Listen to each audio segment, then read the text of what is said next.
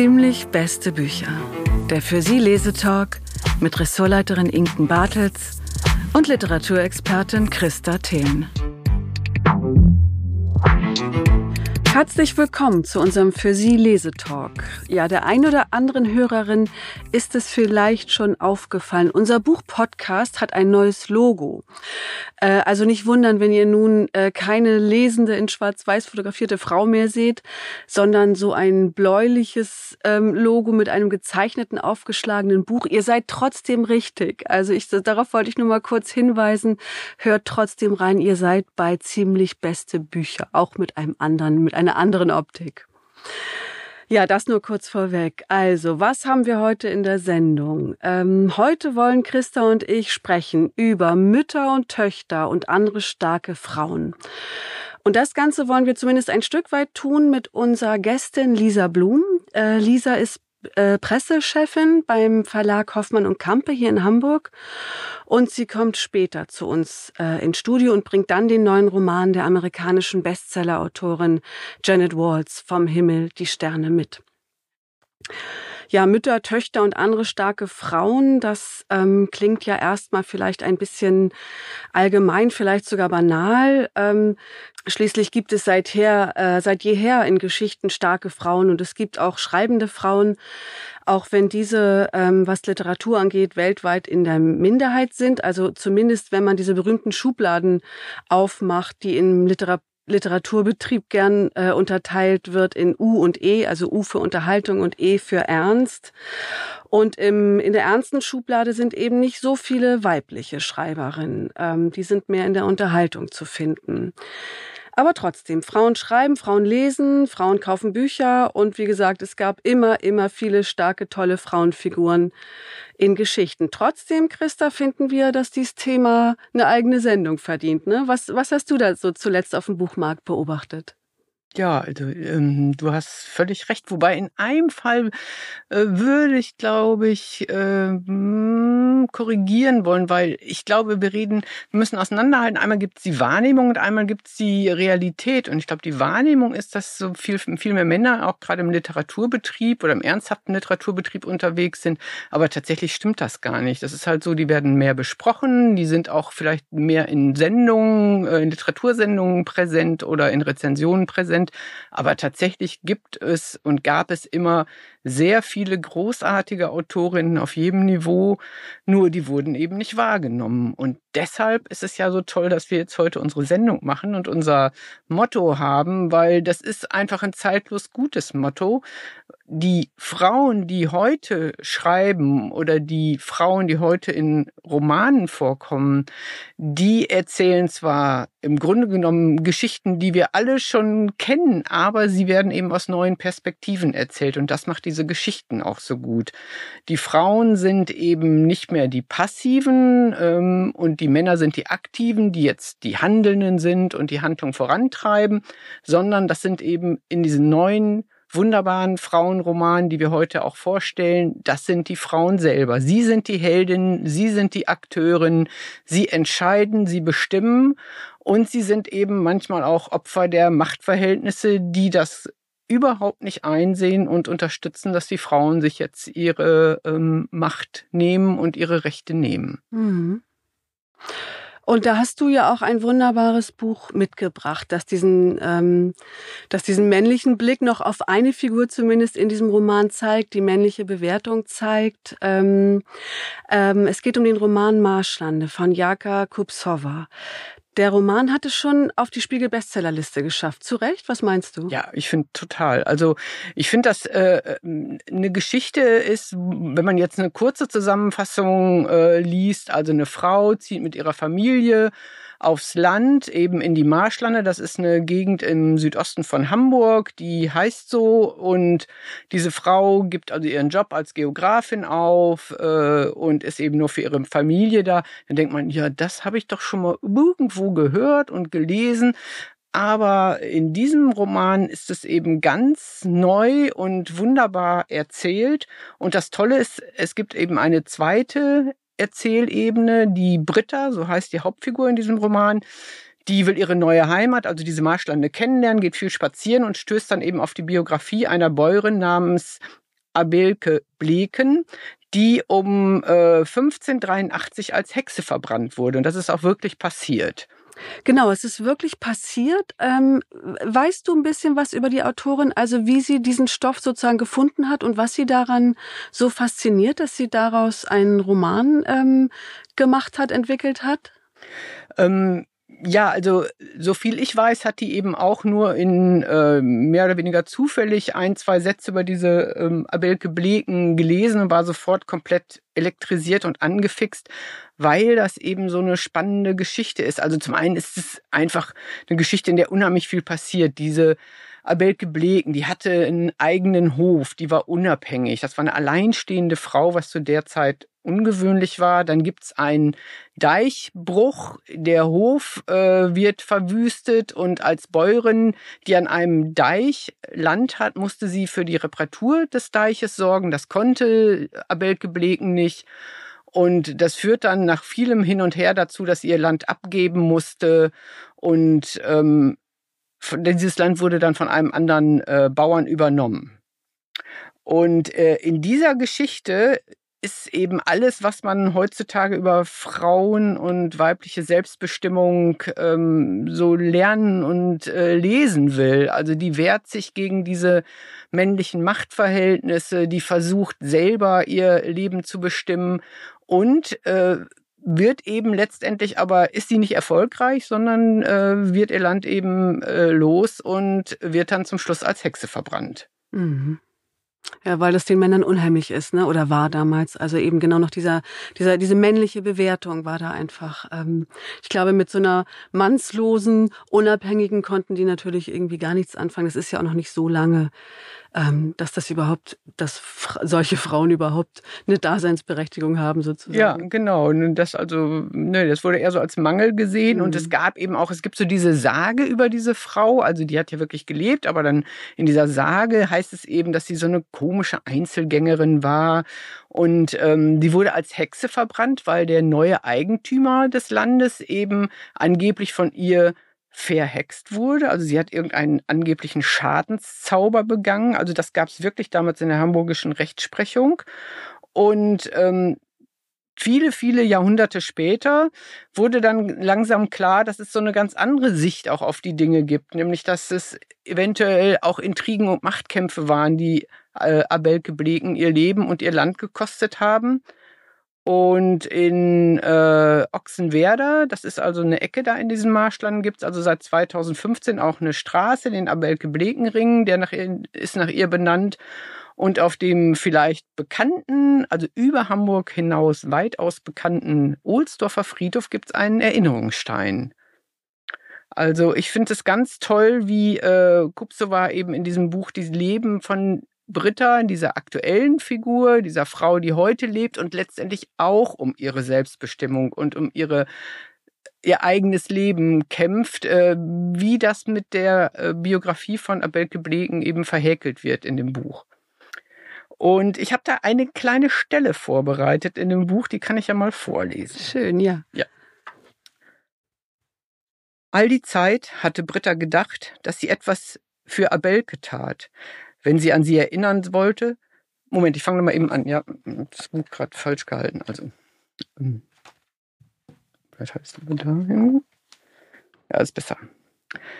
All die Zeit hatte Britta gedacht, dass sie etwas für Abelke tat, wenn sie an sie erinnern wollte. Aber dort, auf ihrem Grundstück, war ihr klar geworden, dass es auch umgekehrt war. Ihr war, als hätte sie in diesem Augenblick endlich etwas zu fassen bekommen, Sie war die ganze Zeit einem aufgerollten roten Faden hinterhergegangen, hatte ihn zu einem Knäuel aufgewickelt, und nun war sie an ein, seinem Ende angekommen. Oder vielmehr an seinem Anfang. All das Wühlen und Graben in Abelkes Geschichte. Endlich hatte sie gewusst, warum sie es tat, weil es sie an den Ursprung führte, an die Quelle so vieler Dinge, die sie in ihrem Leben als Hindernis spürte, in ihrem Leben als Frau. Also das ist eben ein Gedankengang der Britta. Ähm, ich will jetzt nicht so viel spoilern, was vorher passiert, aber es ist wirklich ein sehr, sehr, sehr lesenswertes Buch und ich hoffe, es bleibt ganz, ganz lange auf der. Bestsellerliste. Ich kann ja nochmal die Infos zusammenfassen. Also die Autorin heißt Jaka Kupsova. Das Buch heißt Marschlande, hat 320 Seiten, ist im S. Fischer Verlag erschienen und kostet 24 Euro. Jetzt hat sich unsere heutige Gästin ins Studio geschlichen. Lisa Blum vom Hoffmann und Kampe Verlag ist bei uns. Hi Lisa, schön, dass du da bist. Hallo, das finde ich auch. Vielen Dank für die Einladung. Äh, vorweg mal ein paar Sätze zu dir. Ähm, du leitest seit einigen Jahren bei dem Hamburger Verlag Hoffmann und Kampe die Presseabteilung. Davor warst du über zehn Jahre bei der Agentur Politiki und Partner. Ähm, da hast du die PR gemacht für Verlage, für Autorinnen und Autoren. Und ähm, also man kann also wirklich sagen, du bist schon sehr lange im Literaturbetrieb unterwegs. Nimm uns doch mal mit an deinen Schreibtisch. Was, was machst du so äh, in der Presseabteilung? Was sind deine Aufgaben? Ja, gerne. Also Letztendlich geht es in der Pressearbeit ja darum, dass unsere Autorinnen und Autoren mit ihren Büchern in den Medien sichtbar gemacht werden, dass die Leserinnen und Leserinnen da draußen überhaupt erfahren, dass es diese Bücher gibt. Und das machen wir, indem wir im besten Falle Buchtipps, Interviews oder Rezensionen generieren in Magazinen, Zeitungen, Hörfunk und äh, Fernsehen. Und dazu sind wir sehr viel in Kontakt mit Journalistinnen und Journalisten, denen wir von diesen Büchern erzählen, mit unseren Autorinnen und Autoren, aber auch mit denen wir natürlich sprechen, im Vorfeld auch lange im Vorfeld schon sprechen und gucken, was sind Themen, womit möchten Sie gerne in den Medien auftauchen, womit vielleicht auch nicht. Ähm, mit Veranstaltern, denn ähm, zur PR gehört eben auch ähm, der ganze Bereich Lesungen, also Lesereisen, Festival, ähm, Festivalauftritte, Buchpremieren. Also eine vielfältige Arbeit, wo ich sehr viel in Kontakt bin mit Menschen im Generellen und natürlich auch mit vielen Kolleginnen und Kollegen im Haus. Und du sagtest ja auch schon, dass Lesungen zu deinen Aufgaben gehören. Wie nah kommst du denn den Autorinnen und Autoren, äh, gerade auch wenn es internationale sind? Mhm.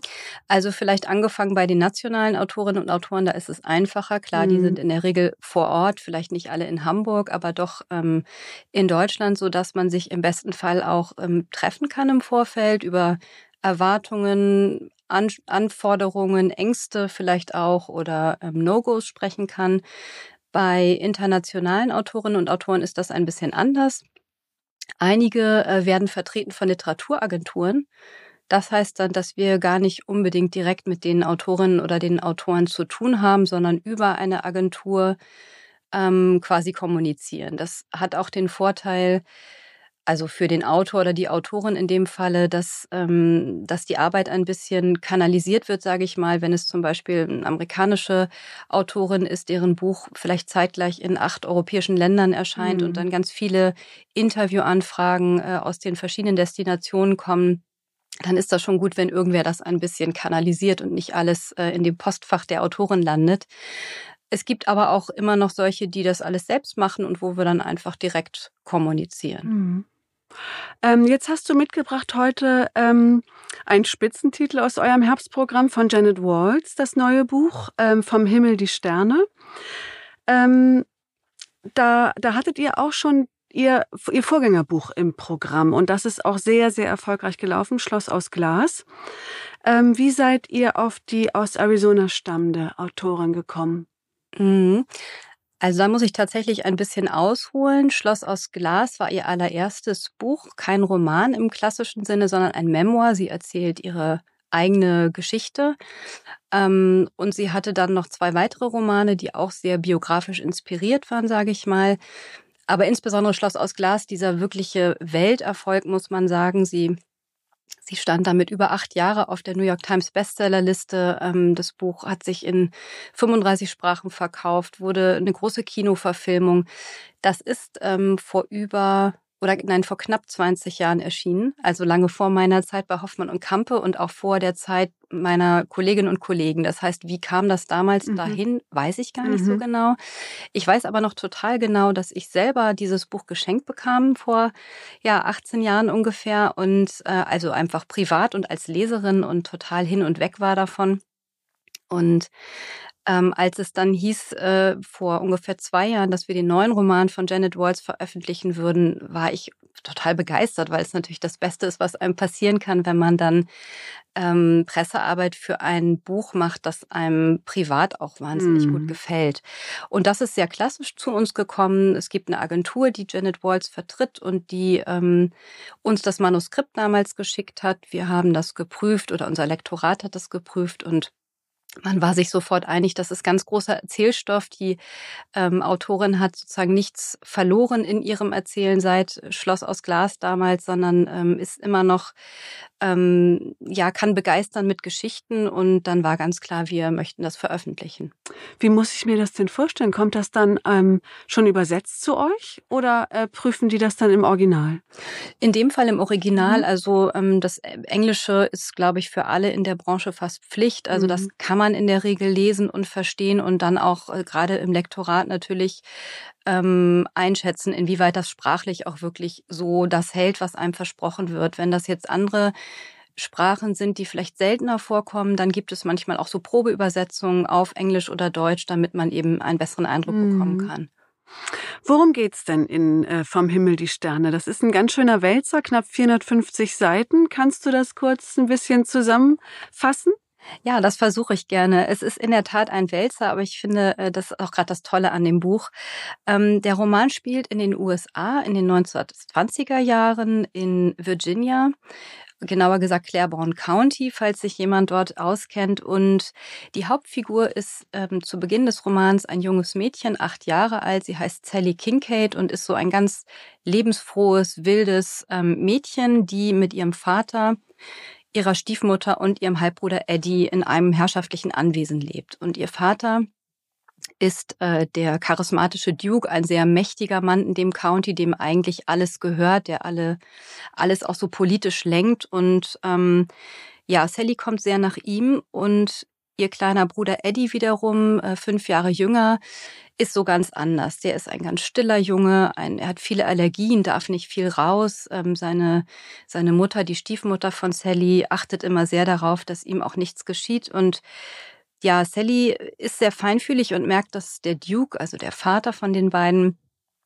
ähm, eigentlich sich einen ganz anderen Sohn wünscht, nämlich einen Raufbold, einen echten Kerl, würde man wahrscheinlich mhm. in der Zeit sagen. Also einer, der irgendwann mal ein würdiger Nachfolger für ihn wird. Und als sie dann eines Tages von dem Duke einen Bollerwagen geschenkt bekommt, mit dem sie da über das etwas abschüssige Anwesen rast, überlegt sie sich, dass sie das ihrem Bruder Eddie beibringen will, damit der seinen Vater mal so richtig beeindrucken kann. Und ja, dann kommt es zu einem folgeschweren Unfall.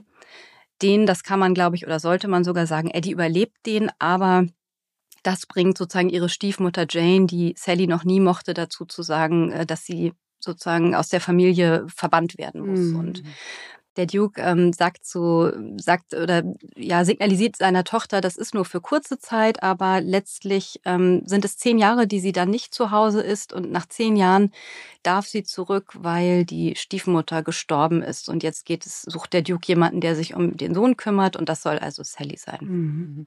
Und dann. Das ist ja auch so ein bisschen äh, dieses Entree, das finde ich eine wahnsinnig starke Szene, weil die eben auch die Charaktere so toll vorstellt. Also mhm. im, ne, diese wilde Sally, auch da haben wir ja im Prinzip wieder so ganz unterschiedliche also wir haben eine Rollenerwartung, ne, dass eben der Eddie ist der Junge und Sally ist das Mädchen und aber bei äh, Janet Waltz, und deshalb passt sie auch so toll, finde ich, zu unserem Titel, ist es eigentlich genau umgekehrt. Also Sally ist die mutige, Sally ist die, die was riskiert, Eddie ist eher so ein stillerer, zurückhaltender Typ, auch durch seine, sag ich mal, kränkliche äh, Geschichte vielleicht beeinflusst, aber auch sowieso.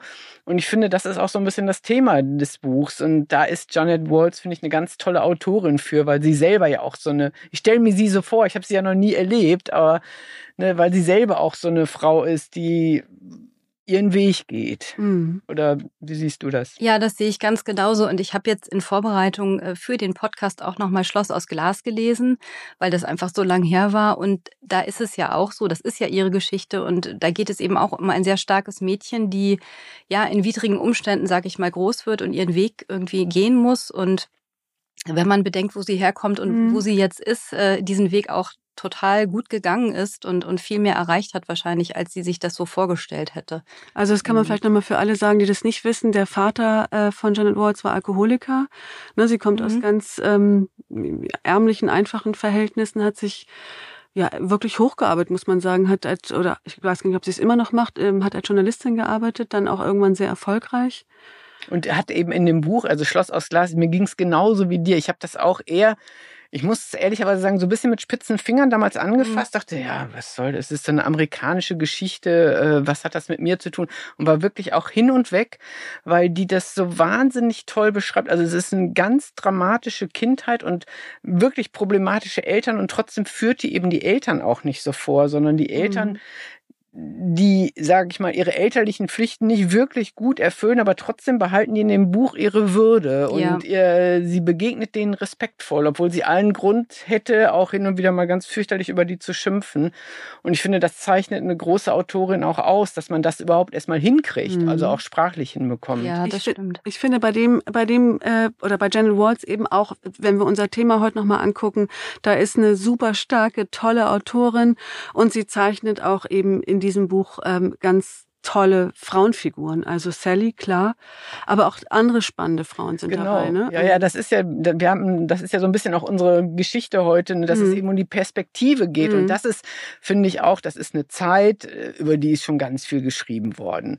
Die ist aber immer eigentlich aus einer männlichen Perspektive erzählt worden. Und das dreht Janet Walls um, ohne dass irgendwie jetzt sag ich mal, so wirklich raushängen zu lassen, sondern das erzählt sie ganz organisch aus dieser Sally und aus dem Charakter und aus diesen Gefühlen der Sally heraus. Ähm, und es gibt eben noch, ich glaube, Tanten mhm. und äh, Stiefmütter und ich muss jetzt kurz überlegen, gibt es nicht auch noch eine Schwester, Halbschwester, ja, genau. Ja. Ne, und alle werden also ganz wunderbar verhäkelt ja. zu dieser Geschichte, aber es ist eben immer deren Perspektive.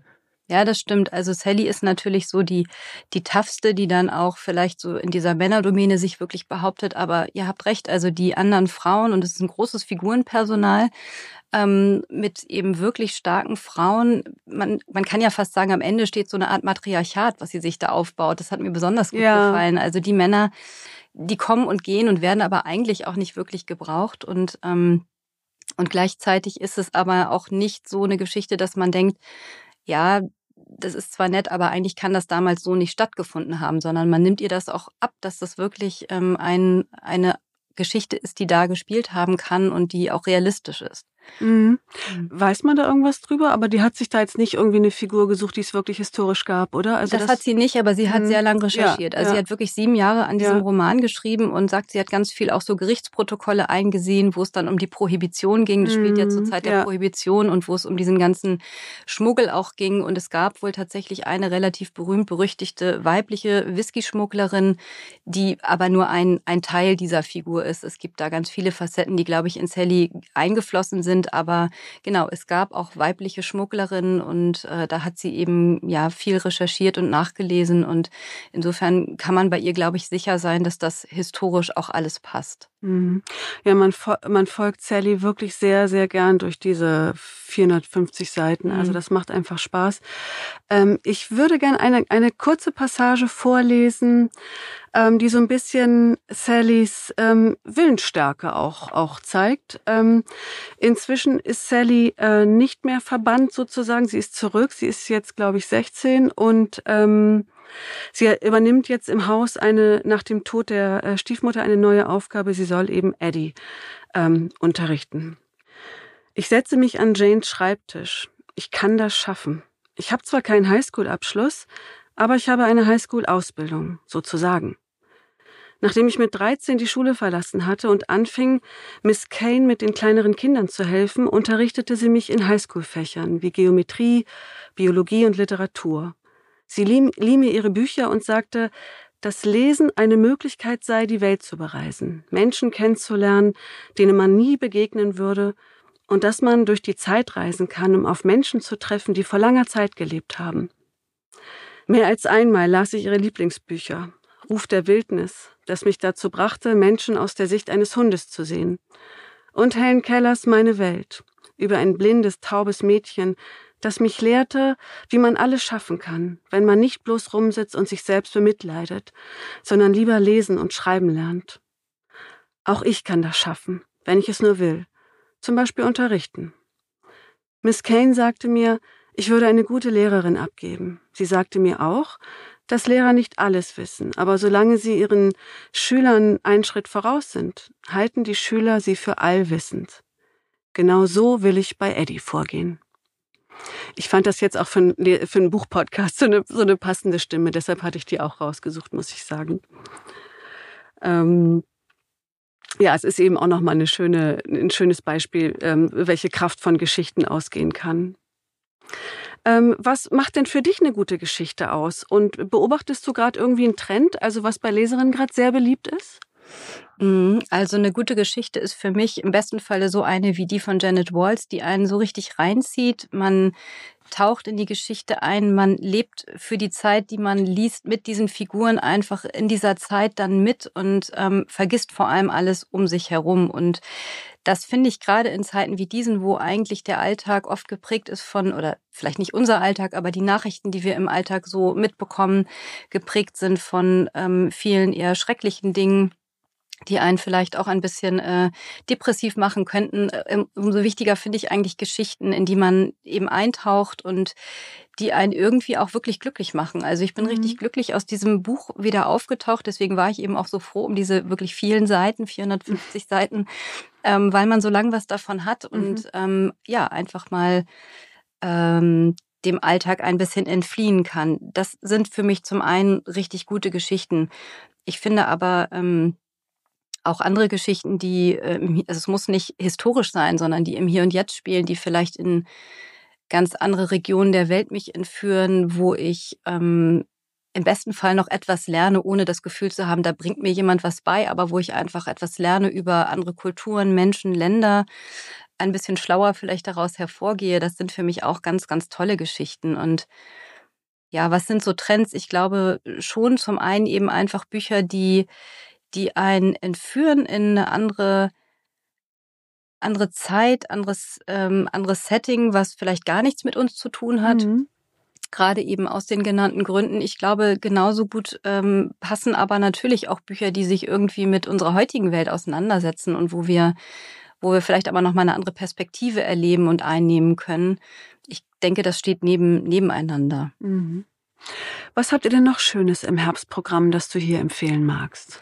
Ja, also so ein Buch, wie, wie ich das gerade noch sagte, was ein, was im Hier und Jetzt spielt, aber in so einer ganz anderen Welt. Ähm, das ist gerade bei uns erschienen, ein Roman von einer schwedischen Autorin, Ann-Helene Lestadius heißt sie. Der Roman heißt Das Leuchten der Rentiere und ähm, spielt in, im ganz äußersten Norden von Schweden in der Welt der Sami.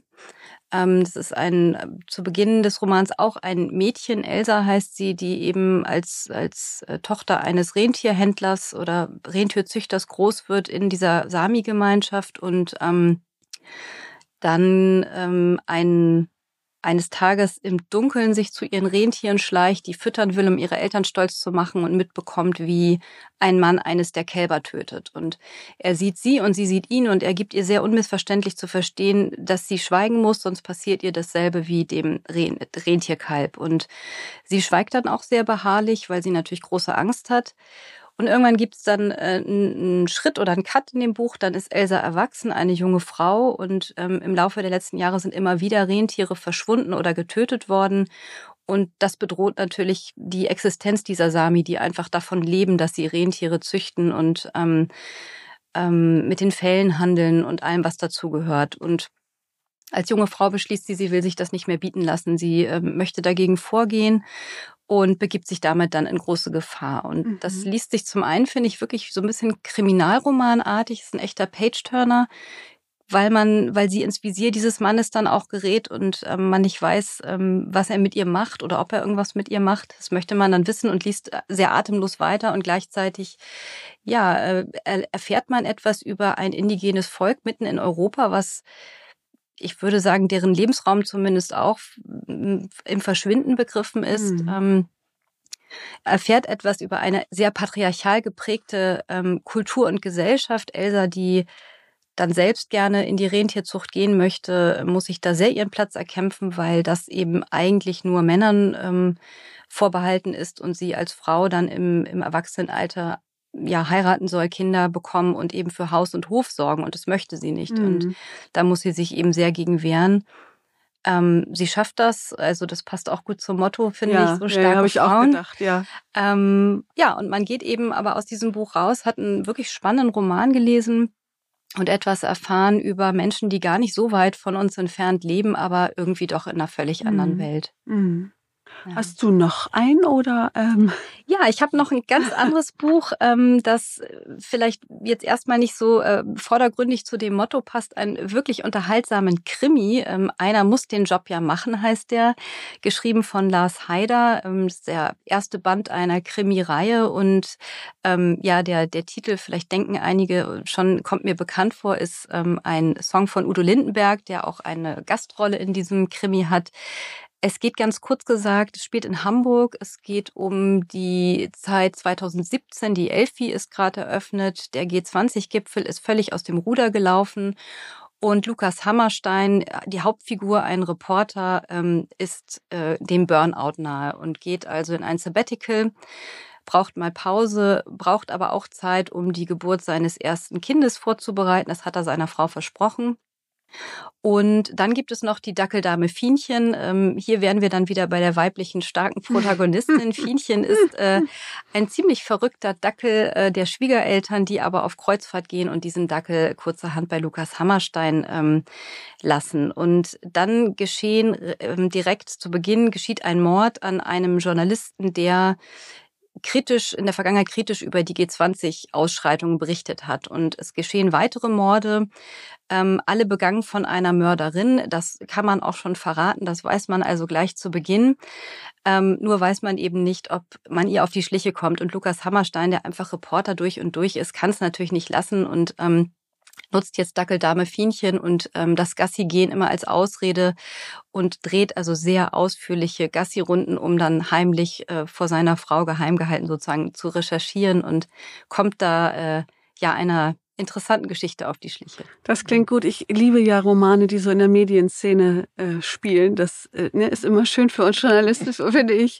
Ich glaube, der, der Autor ist ja auch Journalist, ne? Der, ja, der ist Chefredakteur ja. vom Hamburger Abendblatt ja. und ähm, er, er schreibt wirklich sehr kenntnisreich ähm, auch ja. über diese Medienszene, also auch so MeToo-Skandal ähm, spielt da durchaus eine Rolle oder zumindest ähm, alte weiße Männer, sage ich mal, die ihre Macht dann auch missbrauchen gegenüber jüngeren Kolleginnen, aber alles ist auf so einer relativ ähm, ähm, unterhaltsamen Ebene. Also mhm. es ist mhm. wirklich auch ein Krimi, wo man viel lachen kann, der Spaß macht. Ähm, wenn man sich für die Medienbranche interessiert, nimmt man viel mit. Wenn nicht, ist das aber auch nichts, wo man das Gefühl hat, ich weiß gar nicht, was der hier von mir möchte, sondern das ist irgendwie ein netter Fun-Fact, sage ich mal. Ach schön, den werde ich mir, glaube ich, ähm, mal ins Bett legen. ähm, ich wollte zum Schluss unbedingt natürlich noch auf die Frankfurter Buchmesse zu sprechen kommen, die in Kürze startet, nämlich am 18. Oktober. Nochmal kurz zu Janet Wards, die wird, glaube ich, auch da sein. Oder die ist jetzt eh auf Lesereise. Ja, die kommt. Also ich bin schon ganz gespannt. Mhm. Sie kommt ähm, in zwei Wochen äh, oder eineinhalb Wochen sind es inzwischen nur noch, kommt sie nach Deutschland tatsächlich zum allerersten Mal. Also ich glaube, damals zu Schloss aus Glas war der Erfolg so riesig, dass sie gar nicht alle Länder bereisen konnte, in dem dieser, dieses Buch erschien. Aber jetzt kommt sie. Und sie kommt eben schon vor der Frankfurter Buchmesse. Da freue ich mich sehr, sie endlich auch persönlich kennenzulernen, darf sie dann begleiten auf der Lesereise. Sie ist erst in, sie liest in Stuttgart, in Hamburg und mhm. Berlin und dann fahren wir nach Frankfurt und dann ist sozusagen das Finale auf der Frankfurter Buchmesse.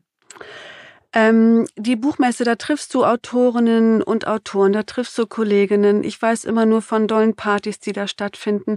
Hast du so ein bisschen Klatsch für uns und so ein bisschen so andere Einblicke, die man vielleicht als Normalo nicht so hat? Also gibt's da Autorinnen mit Allüren oder ihr macht ja auch Promi-Biografien. Hast du da so ein bisschen, du musst keine Namen nennen, mhm. aber nur so ein bisschen so, weißt du, so ein bisschen was für uns.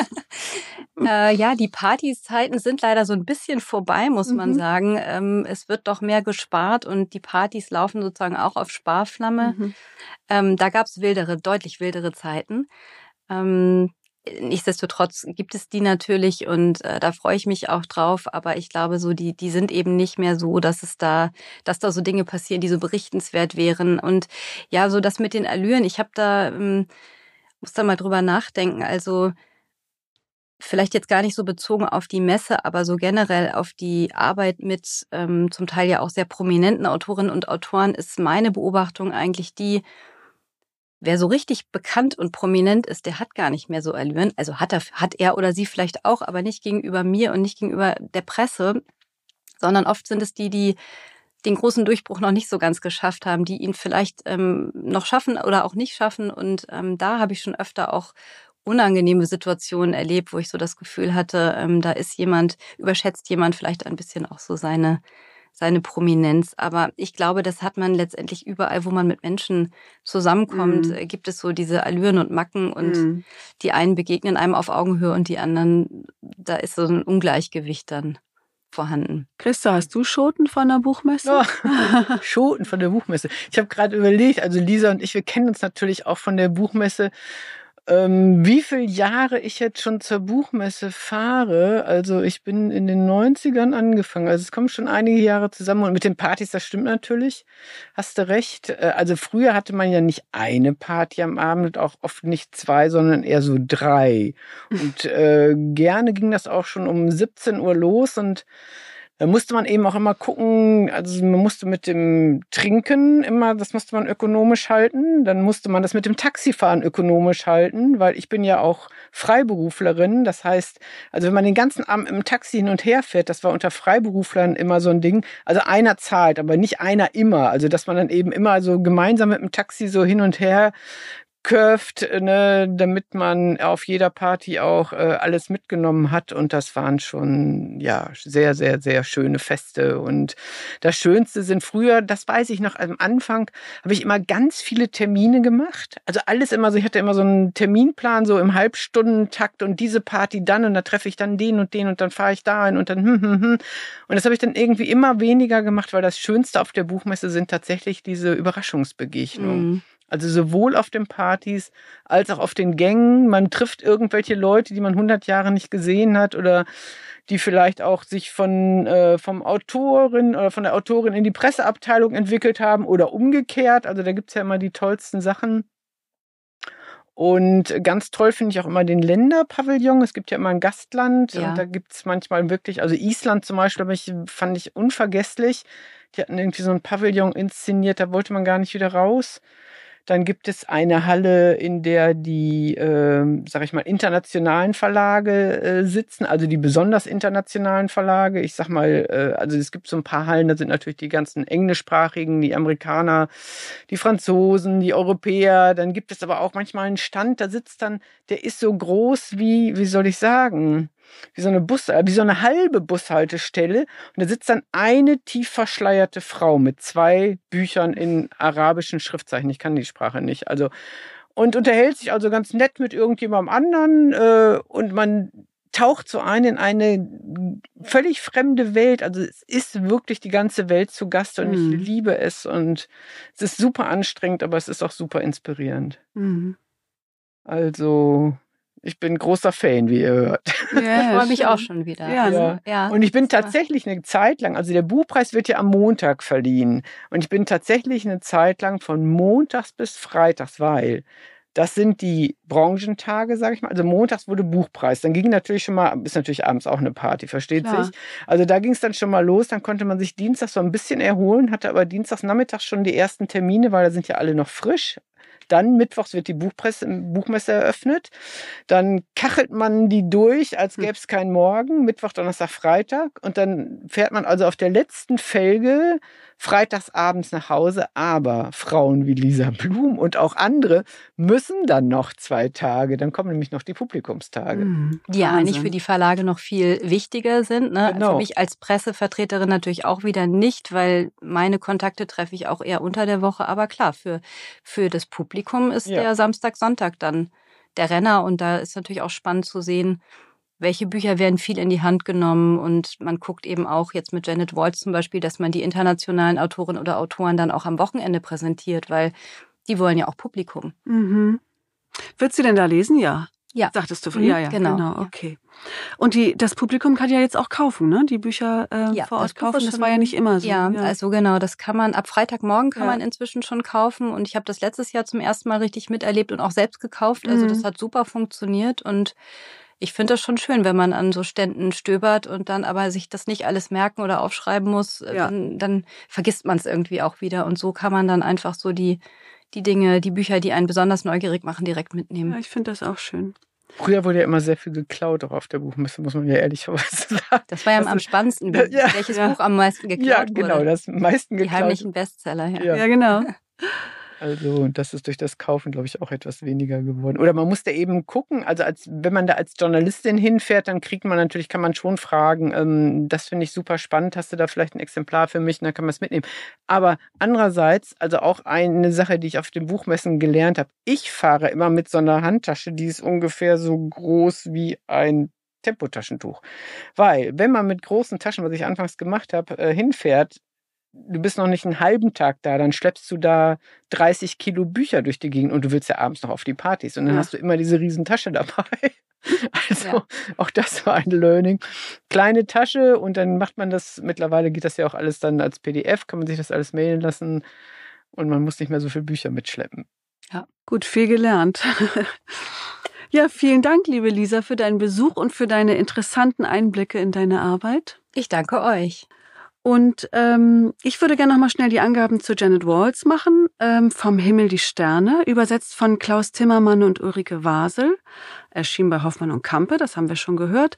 448 Seiten und das Buch kostet 25 Euro. Und übrigens sind schon die Filmrechte verkauft, habe ich gelesen. Ja, aber noch weiß ich nicht, äh, naja, aber, wann, da was, wann da was in die Kinos Aber wenn man kommt. eben dieses hm. Buch liest, kann man sich das ja. eben auch echt sehr, sehr gut als Film vorstellen. Ja. Ja, schön. Vielen Dank. Danke. Danke, Lisa. In einem Rutsch gelesen.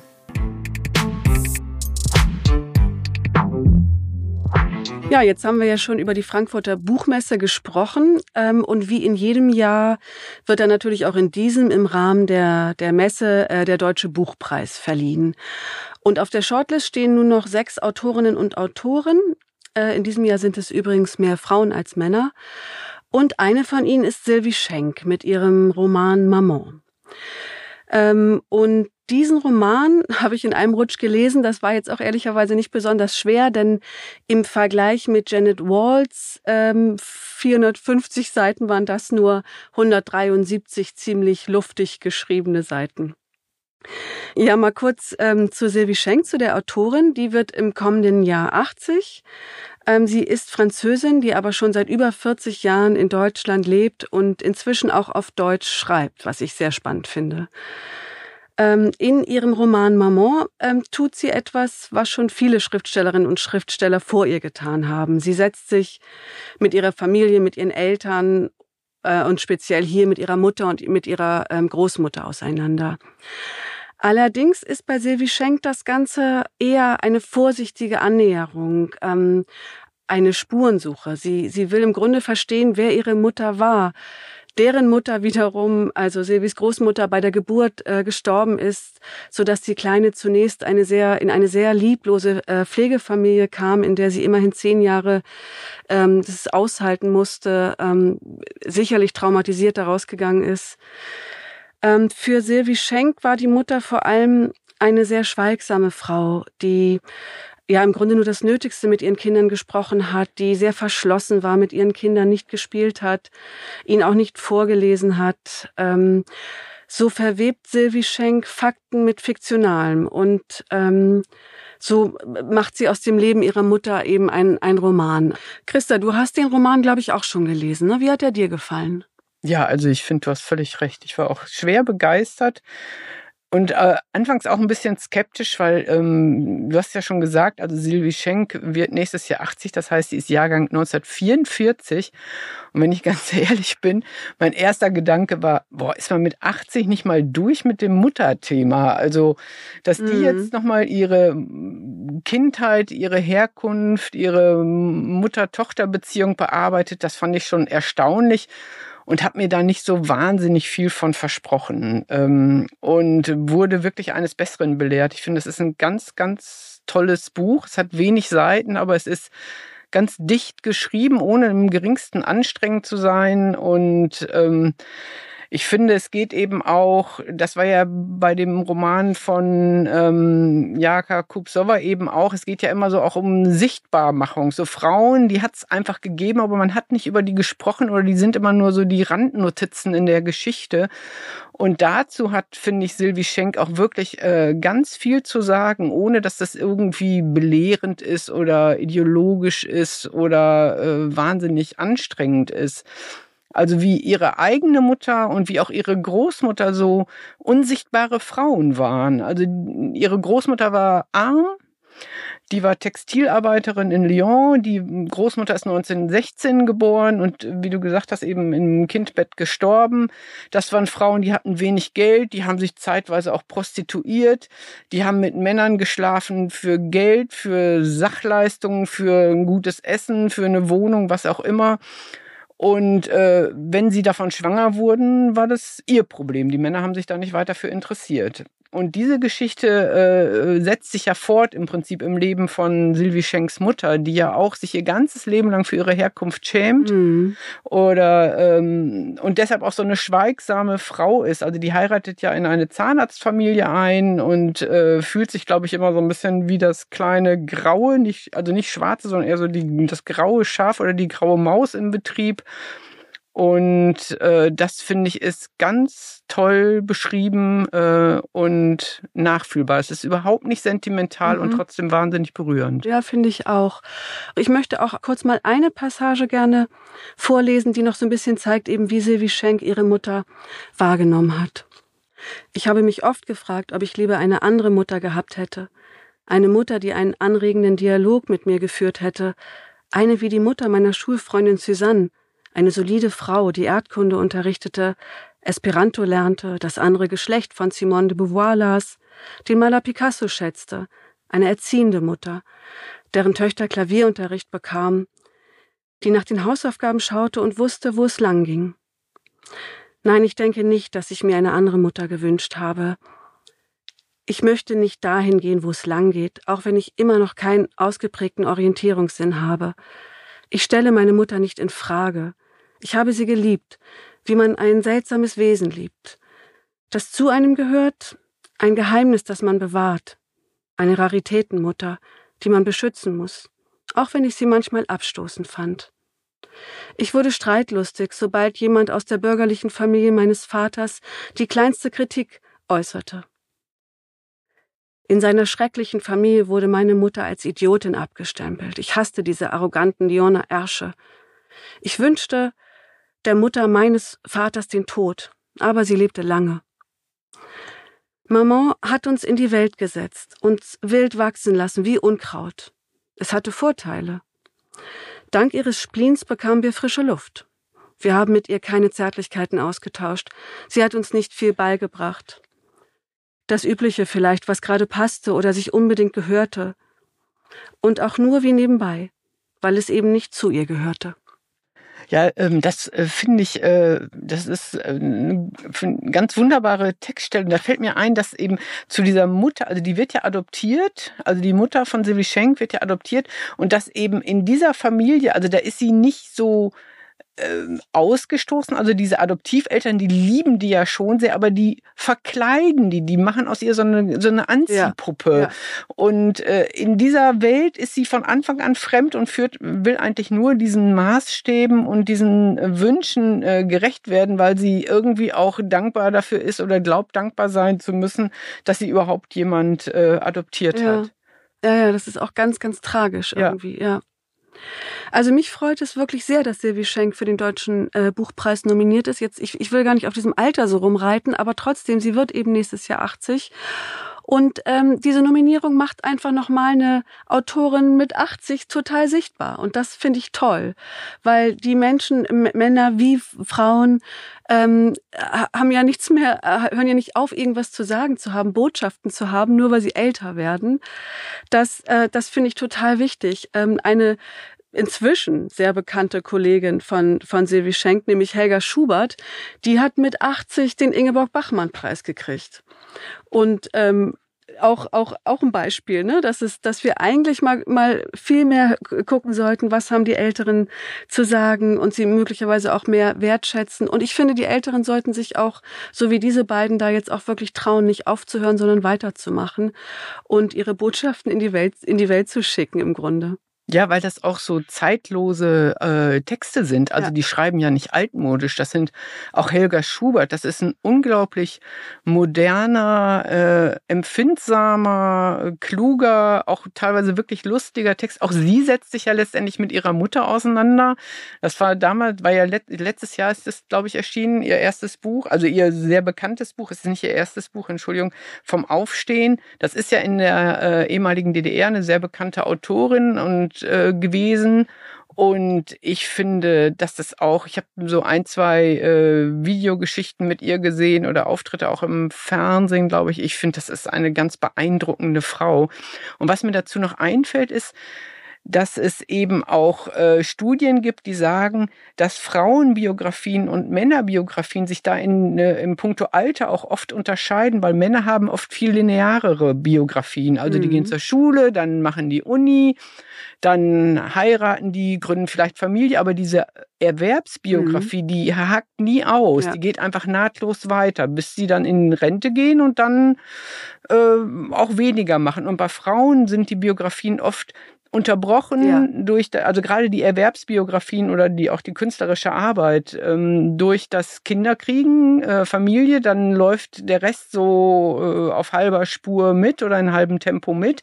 Aber die nehmen den Faden wieder auf, die Frauen. Und das ist oft ganz spannend. Deshalb gelten diese Alterseinteilungen, sage ich mal, Vielleicht sowieso so nicht. Und vielleicht kann man sogar sagen, auch das ist eher ein männlicher Blick. Zu sagen, na ja, mit 60 ist man dann durch und dann kommt so der Altersteil, ne, der rüstige Rentnerteil und dann ist auch gut gewesen.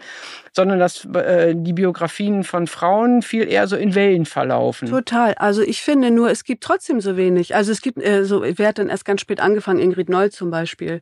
Aber ich finde eben, es, also so, ich meine, die, die so jenseits der, der, der 70 und 80 da jetzt noch so, klingt jetzt ein bisschen blöd, so dick im Geschäft sind, da gibt's ja gar nicht so viele. Und aber möglicherweise ist da eben gerade ein Wandel und das, das äh, finde ich finde ich super. Mhm. Ja, es gibt auch ähm, Studien darüber, dass, ähm, weil du gerade sagtest, so für die Männer dann vielleicht so männlicher Blick so mit 60, 65 Schluss. Ja, genau. Deshalb, also ich das äh, finde ich passt passt durchaus zu dem Thema, nehmen eben diese Silberhochzeitscheidung so zu, weil Frauen dann eben so ab 65 plus durchaus oder auch 60 plus oder so durchaus noch mal dies und das erleben wollen durch durchstarten wollen, vielleicht umziehen wollen oder eben nochmal, also auf jeden Fall nicht nur äh, dem guten äh, Gatten beim Rasenmähen zugucken wollen oder so, sondern eben wirklich ähm, ja, die, die sind noch nicht fertig. Ganz oft haben sie eben so viel Zeit ihres Lebens für andere gedient, kann man ja fast schon sagen, ne, für Kinder, für, für Eltern gepflegt und so weiter. Da, die wollen jetzt nochmal diese neue Freiheit eben echt nutzen. Ne? Und Männer eben ganz oft nicht mehr. Die wollen dann eher so ein bisschen, das so ein bisschen gediener. So ausfaden. Ja, so. so. Ne? Ja, mh. Also das ist auch, wobei man eben sagen muss, also bei Helga Schubert ist es ja so, die ist ja ähm, sehr lange schon und ich behaupte jetzt mal auch sehr glücklich verheiratet. Ihr Mann ist, glaube ich, Maler. Und Psychotherapeut. Und Psychotherapeut mhm. und äh, sie doch auch. Ja. Mhm. ja. Und äh, die äh, leben, glaube ich, ein sehr glückliches Beziehungsleben, weil ihr Nachfolgebuch, äh, da geht es ja um das Thema Liebe und das ist wirklich herzzerreißend, wie sie ja. über die Liebe zu ihrem Mann schreibt.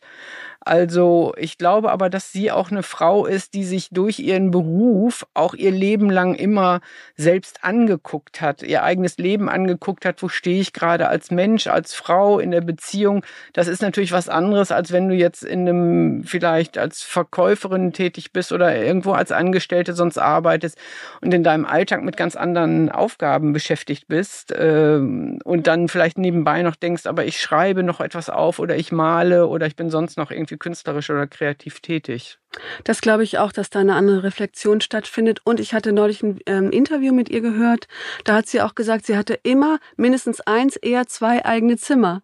Also das ist ja auch nicht selbstverständlich für Frauen. Und das war ihr aber immer total wichtig. Und ich glaube auch, dass das eben was mit einem macht, ne? Schon dieses Absolut. Bewusstsein. Ja. ja, das ist ja nun das berühmte Thema, ja, ne? Dein genau. Zimmer für mich allein genau. oder diese Virginia Woolf-Reflexion. Äh, ja. Also die wird ja auch heutzutage, es gibt ja auch von jüngeren Autoren immer noch mal Bücher äh, über dieses Thema, äh, über dieses Virginia Woolf-Thema. Ja. Das ist, hat sich nicht erledigt. Überhaupt nicht.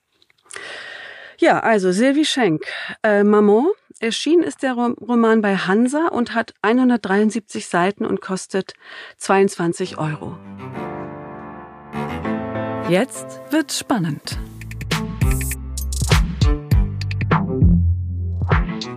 Christa, was hast du uns heute mitgebracht zu dem Thema Spannung? Ja, also keinen klassischen Krimi, sag ich mal. Es ist eher ein Historiendrama, aber ein wirklich sehr besonderes Historiendrama. Und natürlich passt es auch zu unserem Thema Mütter, Töchter, starke Frauen oder und andere starke Frauen. Also das Buch führt uns nach Schottland ins 11. Jahrhundert und erzählt die Vorgeschichte zu einem Shakespeare-Drama, das vielleicht einige kennen, Macbeth. Ähm, in Macbeth ist die Lady Macbeth eine ganz zentrale Figur, zumindest im Gro zu einem großen Teil. Die hilft ihrem Mann dabei, den König Duncan zu ermorden. Also so, das ist so der Grundplot äh, vom, von dem Shakespeare-Drama. Und in dem Shakespeare-Drama ist sie eben eine, so eine einflussreiche Verführerin, die das Böse weckt in ihrem Mann und eine dominierende, überlegene Frau. Und im Grunde genommen ist sie eigentlich die in Anführungsstrichen männliche Figur und ihr Mann ist so ein bisschen weiblicher, weicher. Das dreht sich aber um, denn äh, Lady Macbeth kriegt dann irgendwann ein schlechtes Gewissen, also in dem Shakespeare-Drama äh, fühlt sich schuldig an dem Tod von Duncan, kriegt Albträume, Schlafprobleme und so weiter und so fort, verliert den Verstand und nimmt sich das Leben. Ja, das ist so eine gewisse männliche Logik, sag ich mal. Mhm. Und in dem Buch, äh, das eben auch Lady Macbeth heißt, geht es jetzt um die Vorgeschichte dieser Frau. Also wie wurde sie zu Lady Macbeth? Und die ist eben aus einer weiblichen Perspektive erzählt. Das ist ein Mädchen, ein selbstbewusstes Mädchen mit einer sehr selbstbewussten Großmutter, die eine Druidin ist und die eine Prophezeiung macht, dass ihre äh, Enkelin also irgendwann eine ganz äh, wichtige Rolle spielen wird und eine ma machtbewusste, selbstbewusste Frau sein wird und vor allem die christliche Welt ihres Vaters und das heidnische Erbe ihrer Mutter bzw. ihrer Großmutter miteinander versöhnen will. Also hier haben wir so diese beiden Welten. Der Untergang der Frauen Herrschaft, sage ich mal, oder Frauschaft, was wie heißt Frauenherrschaft, widerspricht sich eigentlich schon mm, das Wort. Stimmt. Äh, und dann eben der Aufstieg des Patriarchats der männlich dominierten Herrschaft. Wie gehen denn die Männer damit um, dass sich das so umdreht, die Machtverhältnisse? Ja, das ist äh, eben genau der Konflikt, um den dieser Roman kreist. Da sind natürlich eher unbegeistert, sag ich mal, weil ähm, sie wollen an die Macht. Und ähm, Lady Macbeth wird also als junges Mädchen, ähm, zieht dann eben an den Königshof, soll da ihren Mann finden, soll da verheiratet werden. Und ähm, da entwickelt sie sich aber eben zu einer ganz anderen Frau als gedacht, also will selber den Mann finden, der ihr ebenbürtig ist, der eben mit ihr auf Augenhöhe begegnet und sie, dem sie nicht untertan sein soll oder sein muss. Und die große Frage, die dieses Buch eben vorantreibt, ist, wird sich die Prophezeiung der Großmutter erfüllen? Also wird Lady Macbeth wirklich aufsteigen und wird sie diese beiden Welten miteinander versöhnen können. Und das ist richtig äh, so, so opulent erzählt, wie so ein Historiendrama. Also es gibt Könige, es gibt Intrigen ohne Ende, es gibt eben Machtkämpfe vor und hinter den Kulissen. Es gibt kluge Männer und auch eine ganze Reihe weniger kluge, kluger Männer. Aber es ist jetzt auch nicht so, dass alle Frauen die tollen sind. Es gibt auch mhm. durchaus intrigante Frauen und äh, die am Thron und an dem Machtbewusstsein von Lady Macbeth sägen. Kann man sich irgendwie gut als verfilmt vorstellen, finde ich, als du das jetzt gerade so erzählt hast. Absolut, mhm. absolut. Also das ist, äh, finde ich, äh, es ist auch sehr filmisch geschrieben, mhm. muss man mhm. dazu sagen. Also die Autorin, die hat eben angefangen zu recherchieren und war eben selber auch ganz äh, erstaunt, dass Lady Macbeth ja eben auch wirklich äh, existiert hat und diese dramatischen Ereignisse, die sie in ihrem Buch auch beschreibt, teilweise tatsächlich so passiert sind. Bei einigen äh, Ereignissen weiß man nicht ganz genau, wie sie dann äh, geendet sind oder was genau die Motive waren, aber das schmückt sie auf eine ganz wunderbare Weise aus. Ja, Frauen und Macht, das ist ja irgendwie auch so eine also so eine endlose Story, ne? Also Ganz genau. Bis heute, ja, im Grunde. Das Ganz genau. Also das macht dieses, also das ist in dem Shakespeare-Drama ja auch schon angelegt. Ne? Das, mhm. Und äh, ich finde, das beschreibt dieser äh, Spannungsroman, sag ich jetzt mal, oder Historien, dieses Historiendrama ganz wunderbar. Also mhm. was eigentlich passiert, wenn Frauen nach der Macht greifen. Mhm. Ja, irgendwie sollen sie es immer und, und, und man, uns wird gesagt, mach doch, aber wenn sie es dann machen, ist es irgendwie auch, auch immer noch schräg und man wird so ein bisschen ja, ne, blöd abgestempelt. Oder? Ja, also äh, äh, weibliche Macht, also oder Frauen, die nach der Macht greifen, das funktioniert auf jeden Fall nach völlig anderen Regeln ja. äh, wie bei Männern. Das ist, glaube ich, der Unterschied. Äh, und das muss man sich klar machen. Also es gibt doch den schönen Satz, warte mal, kriege ich den jetzt noch zusammen, äh, wenn zwei das Gleiche tun, ist es nicht dasselbe. Ja. Ne? Äh, also eine Frau, die in eine Konferenz geht und sagt, also hört mal zu, Leute, wir sparen uns das lange Gerede, wir machen das so und so und so. Ich habe mir das schon überlegt, weil ähm, spart allen Zeit und Aufwand. Die wird als Bitch, Zicke, whatever irgendwie ähm, äh, bezeichnet. Und bei einem Mann gilt das dann gerne mal als klare Kante, durchsetzungsstark, stark, der schwatzt nicht lange rum und so weiter und so weiter. Also ähm, ja, ja. da gelten unterschiedliche Maßstäbe. Aber ich glaube, gerade wenn Frauen eben sagen, so, wir machen das jetzt so und so, also Frauen können nämlich ganz schnelle und richtige Entscheidungen treffen. Ähm, ich glaube, Angela Merkel hatte das mal gesagt, dass sie sagt, ja, wir Frauen, wir gucken eben immer, wir suchen immer nach Effizienz. Also wir wollen es immer zack, zack, lösungsorientiert und so. Und ich glaube eben, dass Männer diesen Zug nicht so drauf haben. Ich glaube gerade, dass Mütter diesen Zug total drauf haben. Und deshalb ist es vielleicht für Männer komisch. Weißt du, wenn Frauen so handeln, irgendwie so, ja, so effizient und zack, zack, dann ist es gleich so, hör, was ist denn das für eine Zicke? Ja, ich glaube, das ist auch äh, ein großer Irrtum, weil man ja, ähm, also ich weiß noch in meinen ersten Konferenzen, ich dachte ja auch immer, es geht darum, effizient zu sein, aber das ist ja überhaupt nicht wahr. Es geht ja. eine Konferenz ist ja ein reines, eine reine Revier- und Machtveranstaltung. Ja. Also das Inhaltliche, das wird irgendwie nebenbei verhandelt oder wenn es ganz schlecht läuft, wurde das vorher schon geklärt. Und die Konferenz ist nur dazu da, dass alle das Gefühl haben, sie durften mitreden. Also sprich, dieses also in bestimmten Situationen sich klar zu machen, dass Frauen immer denken, es würde darum gehen, eine eine effektive Lösung für ein Problem zu finden, ist oft leider der falsche Angang. In der Regel geht es oft nur darum, mal kurz klar zu machen, wer hier den Hut auf hat. Mm, mm. Und dass man dann hinterher auch noch inhaltlich was löst, äh, das steht eigentlich auf dem zweiten Blatt. Mm Also ist meine Erfahrung. Mhm. Nicht immer, aber ist mir nicht nur einmal passiert. Ja, also wer äh, ein bisschen Empowerment braucht für die nächste Konferenz oder wer sich überhaupt gut unterhalten will oder wer sich bei Shakespeare schon immer darüber geärgert hat, dass Lady Macbeth so schlecht wegkommt, der sollte wirklich dieses Buch le äh, lesen. Das kann ich wärmstens empfehlen. Ich ähm, lese noch mal kurz die bibliografischen Angaben vor. Die Autorin heißt Isabel Schooler, spricht man das wahrscheinlich aus, Schuler geschrieben. Sie ist Engländerin, wenn ich nicht schwer irre. Der Roman heißt Ich, Lady Macbeth, hat 400 Seiten, ist bei Heine erschienen, kostet 22 Euro und wurde übersetzt von Charlotte Breuer und Norbert Möllemann. Ja, das war's für heute. Alle Bücher, über die wir heute gesprochen haben, findet ihr wie immer in den Show Notes und auf für sie.de. Und wir freuen uns wirklich über Post, also schreibt gerne Ideen oder Kritik, äh, Anregungen an lesen at für-sie.de, lesen at für mit ue-sie.de. Ansonsten hören wir uns wieder am 22. November Ähm, da wollen wir uns so richtig schöne Schmöker für die dunkle Jahreszeit vornehmen. Mit dabei sein wird auf jeden Fall der Roman Florence Butterfield und die Nachtschwalbe von der britischen Autorin Susan Fletcher.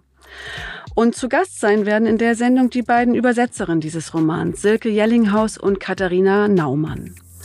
Ja, bis dahin viel Freude beim Lesen, bleibt gesund und wir verfolgen mal, wer den Buchpreis gewinnt. Ich bin gespannt. Ja, und drücken Maman die Daumen. Maman, genau. Ja. Also macht's gut. Tschüss. Tschüss.